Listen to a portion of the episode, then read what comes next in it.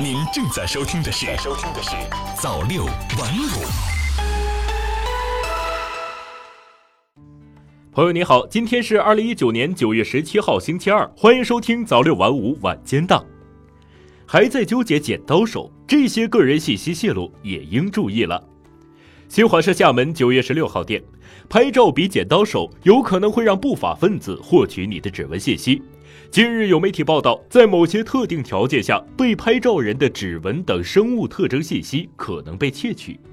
相关报道引发社会关注，有网友对自己的生物特征信息安全感到担忧，也有网友比较淡定。专家表示，目前无需对此感到焦虑，但也应注意生物特征信息的保护。除了指纹，这些个人信息也可能通过照片泄露。一张照片究竟可以泄露多少个人信息？通过一定的技术手段，指纹、虹膜位置等信息都可能被人为获取。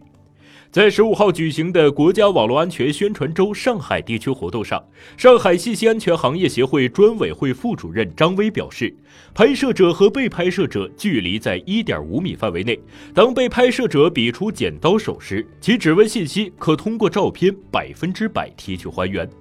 不需要专业照相机，只要用当前流行的智能手机拍摄的照片质量，就能用以提取和还原指纹信息。张威说，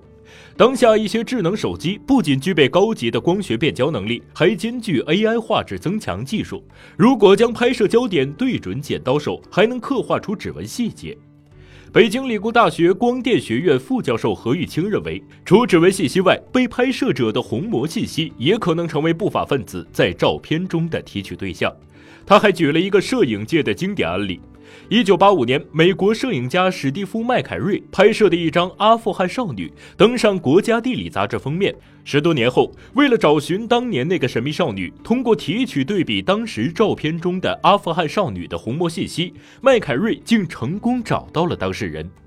那是三十多年前的相机拍摄的照片，已经能够清楚分离出虹膜信息了。以现在摄影器材的能力，想要获取某个人的虹膜信息，并非难事。何玉清说。除上述生物特征信息外，手机拍摄的照片还可能泄露拍摄者的地理位置信息。记者用手机随机拍摄了一张照片，通过微信将照片原图传给网络安全工程师。不一会儿，对方就给记者发来精确经纬度信息。经查询，该经纬度坐标即为记者照片拍摄地的地理坐标。相比剪刀手丢手机的安全风险其实更大。有安全专家指出，通过照片提取还原指纹等生物特征信息是完全可能的，但存在一定技术门槛，并非很容易能做到的事情。相比之下，用户遗失手机所导致的安全风险会更大。目前，用户在手机上进行的指纹验证操作都是在手机设备内处理的。腾讯安全玄武实验室负责人于洋告诉记者，即使攻击者获得了用户指纹，还必须拿到用户的手机才能实现账户盗刷。同时，如果手机被不法分子获取，那么即使没有从照片中取得指纹信息，技术上也可以通过其他方式来解锁手机。于洋表示，目前手机的指纹验证体系和移动支付体系的安全设计，基本可以确保不法分子在不获取用户手机的情况下，很难通过单一伪造指纹的方式盗刷移动支付账户。相较于拍照比剪刀手，用户遗失手机的安全风险会更大。在于洋团队的研究成果中，早已实现利用手机表面残留指纹痕迹来提取指纹信息以解锁手机的技术能力。但他同时表示，不论通过何种方式获取用户的生物特征信息，都需要一定的技术门槛和经济成本，因此普通人无需对此感到焦虑。此外，专家认为，利用一些手机软件对图片进行在线处理的安全隐患同样值得关注。张威说，一些用户在使用修图软件时，可能并没有意识到自己已将个人照片原图上传到了相应服务器中。如果这些被服务器存储的照片发生泄露，上述个人信息也存在被滥用的风险。生物特征信息保护也应重视。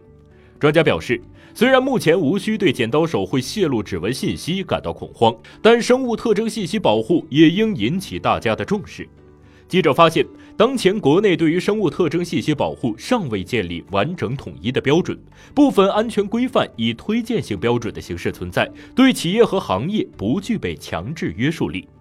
中国信息安全研究院副院长左晓栋认为。层出不穷的新技术正在不断改变当代人的生活方式，在提供娱乐和生活便利的同时，有关方面要留意新技术背后可能存在的法律与安全风险。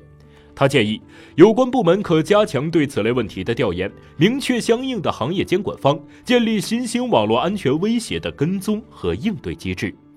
于洋建议，鉴于当前使用生物特征信息的应用场景越来越多，监管部门可制定相应的安全标准，规范行业和企业的相关行为，在安全与便利之间寻求平衡点。对于特定行业的工作人员，应尽量避免在社交平台上传自己的正面清晰照。何玉清建议相关用户在拍照时可借助墨镜等工具，对关键生物特征信息进行遮挡，避免因照片泄露相关信息。同时，专家还提示，除照片外，用户在进行视频、音频内容的格式转换和剪辑处理时，要尽量避免使用互联网上提供的免费在线工具，以防人脸、声纹等重要生物特征信息泄露。感谢您收听早六晚五晚间档，我是瑞东，我们明天再见。